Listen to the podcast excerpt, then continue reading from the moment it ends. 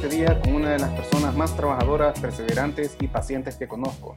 Para este episodio llamado Un grano a la vez, tengo conmigo a Joan Díaz, propietario de distribuidora Díaz y líder del grupo de los Abrios. Joan, bienvenido a Daoto Espinal Podcast.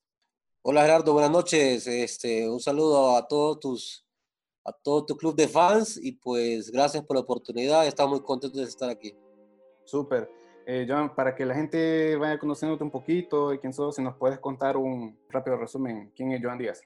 Eh, bueno, mira, eh, tengo 33 años, estoy casado, muy felizmente. Eh, vivo con una mujer maravillosa, un hijo que amo mucho y la verdad que creo que considero que tengo una familia muy cercana. Soy líder de un grupo de una iglesia en la Kennedy, Gran Comisión, y soy ese brother que siempre arma las potras, man.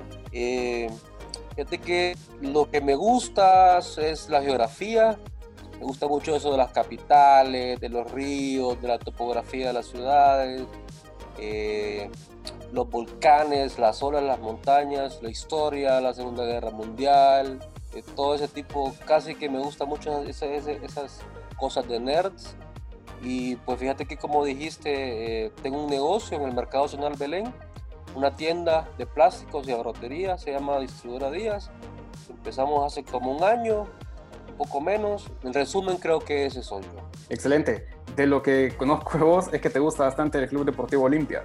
Sí, sí, fíjate que eh, un dato que, que, que, casi, casi nadie lo sabe, yo soy más Napoli que Olimpia, te, te seré sincero. ¿Ah, sí? Italia. la Serie A? Me gusta mucho el fútbol italiano. Desde niño fue mi, mi, mi, mi liga favorita, fíjate. Genial. ¿Y si no existiera el Olimpia, qué sería? Eh, pues no te voy a mentir, lo más probable por ser de Teus tal vez sería Motagua, pero ahorita, hoy por hoy, gracias a Dios no es así. Mira, yo en mi, en mi, caso, yo soy motahuense. Y sí. si no existiera el Motagua, no sé, creo que Real España, fíjate siempre he tenido ese, ese cariño para el equipo Pedro. Sí. Entonces, eh, entrando un poquito más al tema, con lo grano a la vez, si nos puedes contar cómo nace Distribuidora Díaz. Eh, fíjate que yo trabajé con mi papá en plástico desde que estaba niño. O sea, yo recuerdo en mi infancia, eh, desde que tengo uso de razón, mi papá con, con, las cajas, con los fardos de bolsa, de, de desechables. A medida iba creciendo, pues mandaban a dejar pedidos, a tener clientes y pues poco a poco iba aprendiendo un poco más. Eh, decidí estudiar, me, me, convertí en mercadólogo, administrador de empresas y empecé a, a, trabajar en el Congreso hace unos años. Estuve ahí tres años y medio y aprendí muchísimo. Eh, tocamos varios temas, eh, me reuní con muchas personas. En el Congreso se aprende mucho sobre, sobre el país. Y fíjate que después, eh, vos sabes cómo es la política, no pude seguir y llegó el punto de tomar decisiones, decisiones bien, bien, bien particulares en la vida y una de esas fue pues quiero tener lo mío. Y ahí fue donde busqué qué podía poner y nace esta idea de, de distribuir días. Y pues se dio la oportunidad, la verdad que Dios puso todo, man. Dios puso todo. Eh, desde que tomé la decisión, Él puso el lugar, Él puso las personas, o sea, todo fluyó de una manera increíble. Si me lo si, preguntaba, veo atrás y, me asusto de cómo pasó todo tan rápido y, de una manera increíble, pues, o sea, tantos trámites y tantas cosas por hacer sucedieron en, en, en una semana, pues. Nace este proyecto, comencé súper rápido, y pues hasta ahora ya llevamos casi un año y la verdad que ha sido una aventura súper maravillosa, man. Excelente, Joan. Y en esta aventura, eh, si nos puedes compartir si has enfrentado algunos retos o, o, cómo los has ido superando. Sí, fíjate que eh, pues antes de iniciar, como te decía, el primer reto fue eh, ¿qué, qué negocio poner. Con mi esposa hablábamos, queríamos emprender y era como que qué ponemos, una barbería, una peluquería, un car wash, eh, pongamos esto, bueno, tuvimos mil ideas, pues, pero vos sabes que sí. muchas veces nosotros como seres humanos somos bien, bien temerosos y, y, y, empezábamos a ver, y si pasa esto, y si pasa lo otro, y pues es, creo que ese fue el primer reto, y es un reto bien, bien involucrado a uno mismo, no lo que pasa realmente afuera, pues. Eh, creo que eso fue uno de los primeros retos. Luego, ya encima del negocio, un reto muy, muy difícil pues fue buscar algo diferente, ofre puedo ofrecer algo diferente. En estos tiempos tenemos mucha competencia, todos vendemos lo mismo, eh, hay poco empleo, entonces casi todo el mundo emprende, entonces poder encontrar la forma como eh, ofrecer algo diferente eh, fue, fue uno de los retos, pues sumado, pues creo que los horarios eh, en todo en todo emprendimiento es, son, son matadores, pues. Casi que ahora tenemos que trabajar más que antes. y, y, pues como te decía, creo que el principal reto eh, para toda persona es vencer el temor, o sea, vencer, ser, vencer uno mismo, pues. Muchas veces nos, nos fallamos en eso. Claro que sí, muchas veces se pierden eh, oportunidades por el miedo o el que dirán entonces, eh, como vos decís, lo importante es dar el primer paso y, y como vemos en tu historia, Dios ha ido mostrando fiel en, en, el, camino. Debido a la situación que atraviesa el país de la cuarentena del COVID-19, ¿te ha afectado en alguna manera estas medidas en tus actividades?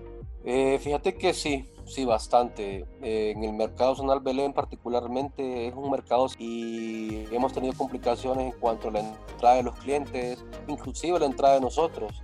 Eh, hay un toque de queda, solo el gobierno solo permitía que, anduvieran en la calle dos dígitos. Actualmente solo uno puede andar, entonces complica un poco, aparte del hecho de, del riesgo de que te infectes pues también como la logística del negocio está bien, bien afectada, pues porque el cliente no puede llegar casi hasta, hasta la tienda.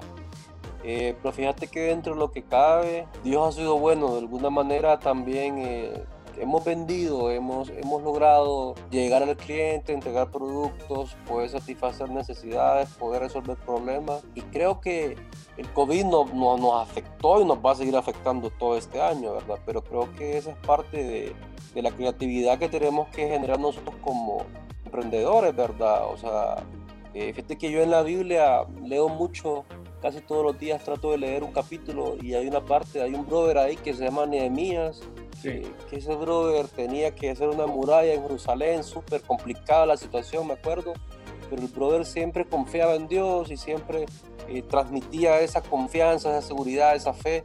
Y, creo que no estamos ante la misma situación, ¿verdad? Pero es algo parecido, tenemos una situación adversa y no podemos sentarnos a llorar y esperar que, que, que alguien más nos resuelva nuestros problemas, pues tenemos que, que, atacar el problema y tratar de resolverlo con buena actitud y con, con garra y con, con creatividad y, y, agarrar el toro por los cuernos. Pues creo que el COVID nos va a cambiar mucho la forma de, trabajar y si Dios lo permite, cuando todo esté normal, creo que vamos a apreciar eso, la normalidad, ¿verdad? Apreciar la normalidad. Así es, así es, tienes mucha razón, Joan, y gracias por lo de la referencia de la historia. Es cierto, no es realmente tal vez el mismo tiempo, pero la problemática de la historia se puede relacionar bastante con lo que todos nosotros hacemos. Para ir concluyendo, ¿tenés algunos tips o consejos para jóvenes emprendedores o para aquellos que ya están manejando un proyecto? Eh, fíjate que me gustaría decirle a la gente que está queriendo emprender y que no se atreve, que primero tiene que saber lo que quiere, tiene que saber lo que quiere en su vida. Eh, segundo, tienen que saber que uno aprende equivocándose. La experiencia uno la adquiere equivocándose. Otro punto podría ser arriesgarse. O sea, no arriesgarse y ser valiente, como le dijo Dios a Josué. Eh, no puedes querer eh, lograr objetivos en tu vida si no te tiras al agua. O sea, si quieres aprender a nadar, tienes que tirarte de la piscina y, darle para adelante. Creo que tenés que empezar también. Muchas veces hacemos planes y no empezamos y no empezamos. Empezar y en, y en, la, y en la marcha arreglar, arreglar ciertas cosas, pero empezar, no te quedes sin empezar. Siempre buscar nuevos horizontes. Si no te salió por un lado, si no, no, no das, no das, no das porque estás buscando las mismas aguas, busca otras opciones. Y creo que el último más importante sería pedirle a Dios sabiduría, pedirle a Dios un camino, pedirle a Dios que Él guíe tus planes y que, que Él te, te, te, diga por dónde ir, por medio de la oración obviamente. Creo que esos serían algunos tips rápidos que yo podría, podría darle a los nuevos emprendedores. Claro que sí, muchas gracias John. Me comentabas que eras el líder de un grupo eh, los Aureos? ¿Tenés, ¿Querés mandar un saludo, saludar a alguien especial? Eh, sí, fíjate que nos reunimos todos los sábados. Eh, bueno, pre-coronavirus. Platicamos un poco, nos divertimos, dinámicas, platicamos un poco de la Biblia, eh, leemos una porción y pues la verdad que tratamos de, divertirnos pues y pues de conocer de Dios un poquito cada, cada sábado, edificarnos mutuamente mediante la amistad y pues están todos invitados para el grupo y pues un saludo a los, a los hipotes y las hipotas ahí que me están escuchando. Como, dirían en, en, en, el pueblo de mis papás, un saludo a la afición, pues gracias a vos Otto por la oportunidad, me encanta tu programa, tu idea, te deseo lo mejor y sé que vas a llegar muy lejos. Muchas gracias, muchas gracias. Ya sabes, estamos para servirte. Eh, quiero invitar a los oyentes a que me puedan seguir en las páginas de Instagram como Otto.espinal, en Facebook como Otto Espinal Fotógrafo y Podcast. Joan, ¿hay alguna manera de que podamos encontrar la página de Distribuidora Díaz? O... Eh, sí, fíjate que en Facebook estamos, así nos llamamos Distribuidora Díaz. En Google también pones Distribuidora Díaz Tegucigalpa y te tira fotos de local, la dirección, teléfonos y todo. Y pues eh, si buscan emprender restaurantes o en venta de desechables y plásticos, no duden en llamarme, que, que a mí me interesa mucho poder darles el mejor precio, atenderles y ayudarles a crecer a ustedes también. Muchas gracias, Joan. Bueno, entonces me despido de vos y de cada uno de los oyentes deseando lo mejores para su proyecto y sus actividades. Soy Otto Espinal y esto ha sido The Otto Espinal Podcast. Nos vemos.